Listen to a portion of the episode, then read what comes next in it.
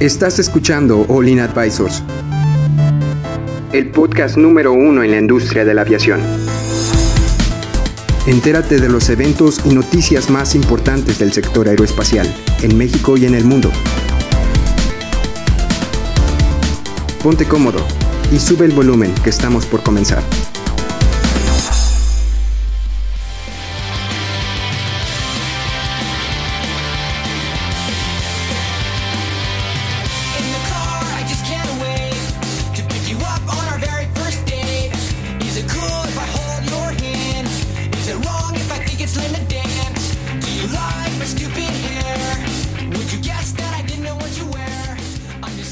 Tal amigos? Bienvenidos a su podcast de aviación favorito. Mi nombre es Jaylee. ¿Cómo se encuentran ustedes? Espectaculares, me quiero imaginar. Héctor, ¿cómo estás? Impresionantemente bien, ombligo de semana al 123% a falta de chava. Bien, gracias por, por, por acompañarnos un día Yo más, creo que amigos. aquí el que más lo extraña es Adrián. Sí, la verdad, Adrián, Chava, en donde quiera que estés, tienes un lugar aquí. Pero no al lado de mí porque es muy, muy- es muy incómodo. Pero bueno, ¿cómo estás tú, Cristian? Ah, muy bien, contento de verlos, contento de escucharlos y muy emocionado por la nota que traemos el día de hoy, compián. ¿Qué tal? Estoy muy bien, muchas gracias a todos, gracias también a los que nos escuchan. Y pues bueno, comencemos de una vez. Jaylee, ¿qué traes el día de hoy? ¡Yay! Lee. Este es Cuéntanos. Bueno, y cuéntanos de qué se trata tu tema. Ok, mi tema es de Delta, que está buscando invertir en instalaciones para producir biocom- biocombustibles a partir de desechos del suelo del bosque.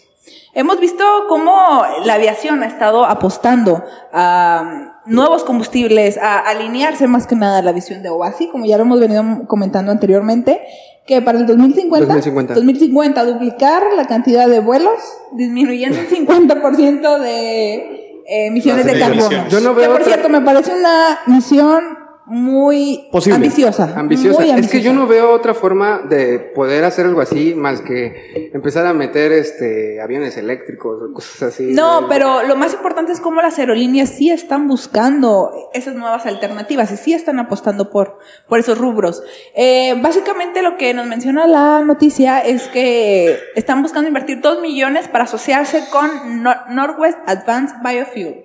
Eh, para el En Canadá están, ¿no? Para, no estoy segura. Según yo en sí. Canadá, ok. Para el estudio de la factibilidad en instalaciones de producción de biocombustibles. Este proyecto eh, se llama Nara, lo pueden buscar en internet. El chiste de Cristian era Nara de Nara, pero no le hagan caso.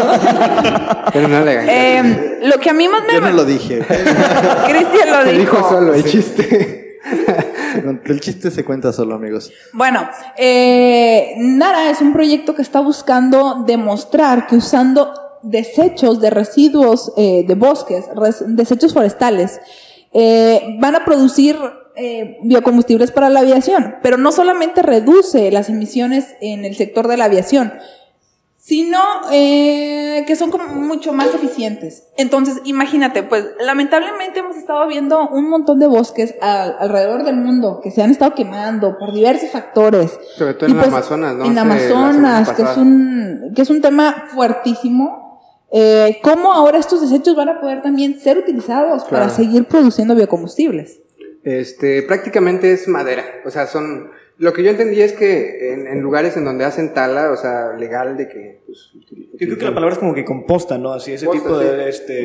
Sí, Bueno, pero también no sé si, si lo habías escuchado antes y es que lo hablamos, uf, en uno de los primeros podcasts de cómo un KLM también eh, estaba haciendo una, una refinería también de biocombustibles, ¿no? Sí. Bueno, o una refinería, Lo, no me lo Bueno. que tenía duda es: ¿Delta tiene su refinería? Eh, no estoy segura. ¿Ustedes Sí, Delta tiene su propia refinería, pero. Pero de combustibles fósiles, me quiero Como el de. KLM. O sea, no, pero KLM también tiene su refinería. Habíamos hablado de eso, ¿no? Que Sí, tiene, tiene una, pero es como más bien un proyecto universitario para hacer refiner- Ah. para refinar combustibles eh, Biocombustibles. biocombustibles. Sí, pero, pero bueno, a todo esto, digo, obviamente toda de- la, el, el eje estratégico de la OASI de reducir el 50% de las emisiones de gas carbón es un eje que debe de inspirar para poderlo, para poder alcanzarlo.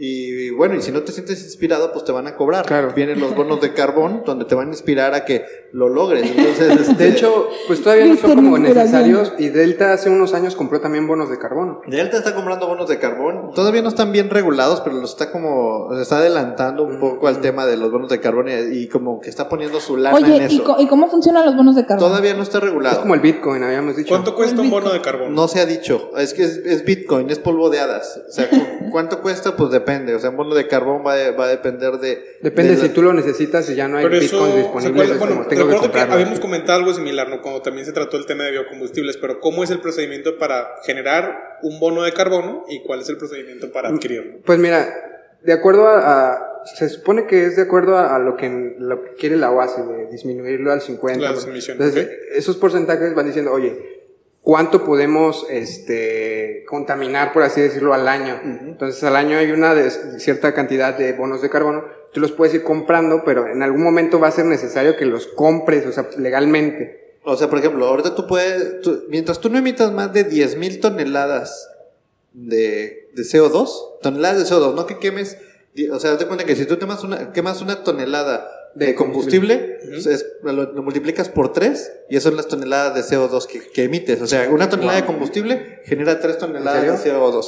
Aproximadamente es un número así. Ok, ok. rápido. Bueno, pues por lo que comentas también, Delta fue la primera y única aerolínea en Estados Unidos en limitar voluntariamente las emisiones de carbono en los niveles de en 2012. Sí. Desde, desde 2012 ya vemos este compromiso eh, de esta compañía, ¿no? Pero es que todo esto un viene. compromiso ambiental. un Es, compromiso- es que es el reto planetario. Eh, había, hace muchos años hubo algo que se llamó la, el- to- una convención en Tokio donde se, donde se firmó un, un tratado. Eh, se lo firmó Estados Unidos y luego hubo otra convención en París donde se terminó El de tratado. ratificar el Tratado de París, pero ahí Estados Unidos ya no se subió. Estados Unidos es el primer país eh, generador de emisiones de gas carbono, pero Estados Unidos dice, ¿sabes que Yo no, no me voy a subir a eso porque no lo puedo cumplir. O sea, yo tendría que limitar a mi población a, a comunicarse, a tener los beneficios que tienen hoy Ahí hoy. sí, sí paso a corregirte, Cristian. Ya Dale, he estado eh, informándome con esos temas. Sí, esta- Estados Unidos firmó este convenio con eh, el convenio de París, básicamente, pero no es un ya no quiero y me echo para atrás. Realmente es un proceso legal. Es como cuando tú firmas un contrato con una compañía, ¿no? Te quieres salir de la compañía y es todo un proceso, no sé, un día completo para darle baja. Ok, Trump ha amenazado o ha dicho eh, fuertemente que se quiere bajar de este convenio, pero no es así de sencillo decir ya no. Un presidente anterior, lo que fue Obama. Obama firmó este convenio y no es algo que se, ellos echan para atrás de un día para el otro. O sea, es, es un proceso largo y, y no, no es nada más, ya no quiero, ya me bajo. Vámonos. no, es, es no se que, es, que es el reto planetario es ese. El reto planetario es tratar de emitir, de generar menos CO2, pero no solamente en la industria de la aviación, es en cualquier industria.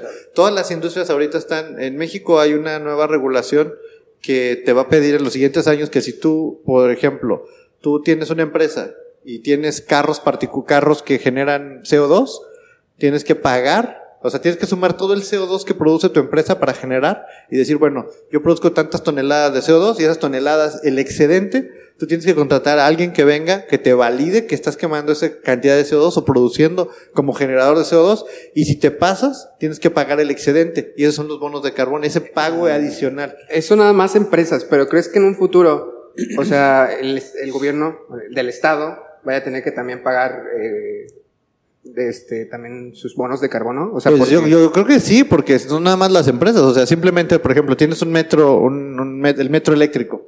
Y el metro, pues, pues de alguna manera esa electricidad se produce quemando carbón. Sí. O sea, y, y, pues tienes que, ti- tienes que pagar por, por generar eso, ¿no? O sea, se tiene que poner un impuesto adicional, no sé. Básicamente, este proyecto, regresando al proyecto de Nara, podría proporcionar aproximadamente el 10% del consumo anual de combustibles de Delta. 10% ya Ok. es una De cantidad mil, a- bastante de mil grande. aviones, estás hablando 100 aviones van a volar con combustible, eh, Wow. biocombustible. Sí, y es si una gran tiene inversión, éxito, ¿eh? podría convertirse en un plan para futuros proyectos y a- apoyar los objetivos de Delta. Este proyecto también tiene beneficios ambientales, como ya lo mencionamos, que reduce los residuos de madera en los bosques, los- lo que puede aumentar los riesgos potenciales de incendio e inhibir el crecimiento de futu- futuro de los árboles. O sea, ya estamos matando dos pájaros de un tiro, pod- podríamos decirlo, básicamente. Pero, o sea, y nadie más va a llegar a decir, oye, ocupo más biocombustible, déjame quemar todo este bosque. No, Déjame echarle eh, unos cuantos. Sí, sí, sí, sí. Esa es la mente malvada de Adrián. Desearía que no fuera así. No, no, no, no. No, o sea, así sé, piensan muchos, ¿eh? Ya entran, entran intereses económicos, pero el fin de los biocombustibles, o más bien de los biocombustibles de segunda generación, es utilizar residuos. O sea, todo eso, ese residuo que ya no estás eh, utilizando, eso es lo que deberíamos de aprovechar. Y si se generan árboles para generar residuos, que es lo que dice Adrián, Es, ¿no? es- O sea, es- que- es re- es regresar a biocombustibles de primera generación. Sí, claro. Y realmente estamos viendo hacia adelante. Realmente desearía que compañías como estas se alineen a la visión de, de, de los desechos, ¿no? Claro. No, es que definitivamente se tienen que alinear, o sea, son los líderes. KLM, Delta, o sea, ellos ahorita están liderando la industria y si no lo hacen ellos, nadie más lo va a y- hacer. y es como decíamos en el podcast pasado, si va a haber un merge de empresas grandísimas y va a haber solamente una, seis o siete empresas alrededor del mundo que reinan el negocio y esas seis o siete empresas están subidísimas al tema de los biocombustibles, pues vamos a poder terminar de tener una un ahorro real, ¿no? O sea, Claro. porque es parte de los mismos Re- valores de la re- compañía. Realmente cuando yo leí esta noticia me encantó porque es de hace unos días, del 26 de septiembre, o sea, este proyecto es reciente y es muy complicado ver noticias tan recientes, tan Claro. actuales de, Sí. de gente del mundo de la aviación que se está enfocando en esto. No sé por qué me viene la imagen de, de la película Volar al Futuro, la segunda, donde está el Dr. Brown poniéndole basura a su carro y así de que para volar. Yo creo que vamos a llegar, bueno, me gustaría ver de, a un técnico echándole así basura al ala del avión de como combustible, que échale. Ocupamos más, más biocombustible para poder llegar al otro lado. Comieron, échenle más, La échenle basura, más plátanos. Pasa la basura y le Sí, echas sí, plas, sí. Oye, este, aquí lo que me pareció también, este, importante resaltar es, ¿hasta cuándo van a tener ya su refinería? Me parece que hasta 2025, ¿no? Algo así. Más o menos, esas Ajá. eran las fechas que aproximan. Y el año que viene, o sea, ahorita están trabajando En, todavía. en el proyecto, el año que viene ya, eh, pues están básicamente definiendo eh, el futuro del proyecto.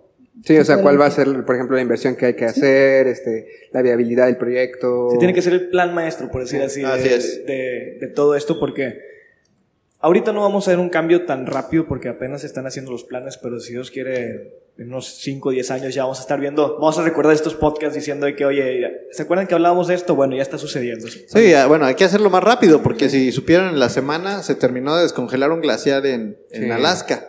Entonces, este, y esto está pasando cada vez más rápido y el calentamiento global es una Y realidad. por cierto, si les gustan estos temas, yo siempre recomiendo esta película de uno de mis líderes favoritos, que es Al Gore. Se llama Una verdad incómoda. En serio, quien me esté escuchando y déjenme sus comentarios. Una película, no sé si ya la hayan visto. Claro que sí. De primer nivel. Eh, es de mis películas favoritas. Y me, eh, compártanme sus comentarios, ¿no? Estaría bastante bien. Muy bien. Este, pues ya casi acabamos. Deditos, Eh, deditos. Oigan, creo que sería buena idea ir con, aquí en México, con, con quién podría ser, con Aeroméxico. Pues es la, la. Decirle, pues, oye, este, pues hay que hacer algo con el, Presentar, ¿no? Una propuesta sería... Sí. ¿Qué estás haciendo tú, Aeroméxico, con los biocombustibles? Interjet hizo algo, ¿no? Internet, Inter- pero Internet. Internet empezó a mezclar aproximadamente 1, 2, 3% de biocombustibles y lo dejaron de hacer por factibilidad. Sí, ¿no? es que el costo también es bien difícil. O sea, si no tienes.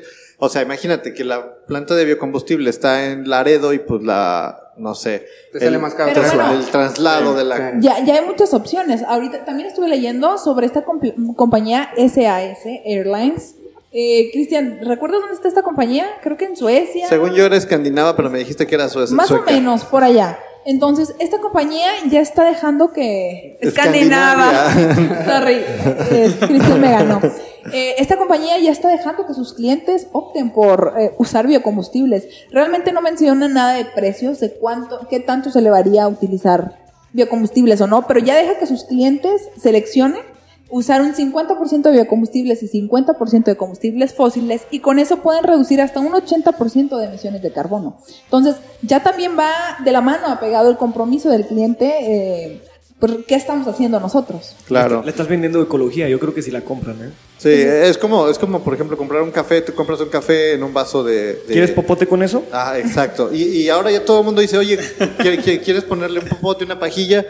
No, la verdad nunca lo tu- ocupé. Pues ahorita ya los compras de metal y te lo llevas a todos lados. Sí, Exacto. Y, y se llena de mo también igual. Sí. Qué rico, qué rico. Vamos a dejarlo hasta aquí. Vamos a dejarlo hasta aquí. Vamos a dejarlo hasta aquí. Listo, amigos, pues eh, muchas gracias por que acompañarnos un día más. página. Sí, en nuestras y redes también sociales. muchas gracias a El Mundo de la Aviación, que nos va a estar transmitiendo, ¿verdad? Aviación Mundial, sí. Ah, Aviación Mundial. Grupo de Aviación Mundial. Muchas gracias este, por, por un día más, amigos. Recuerden nuestras redes sociales Olin Advisors. Y ya, este próximo viernes está lista arriba nuestra página, eh, allinadvisors.com. Ahí va a estar todo nuestro contenido eh, gratuito para todos ustedes, tanto el podcast, los videos, la revista, todos los videos, este, el contenido que estemos haciendo lo vamos a subir ahí. Listo, amigos, pues nos vemos el día de mañana. ¿Algo que tengas que decir? Mandar No, saludos nada, nada más. eh, saludos en general. Siéntelo, siéntelo, es miércoles. Siéntelo. miércoles. No, eso, eso es hasta. Lo vas a sentir hasta el viernes. Vámonos. Gracias.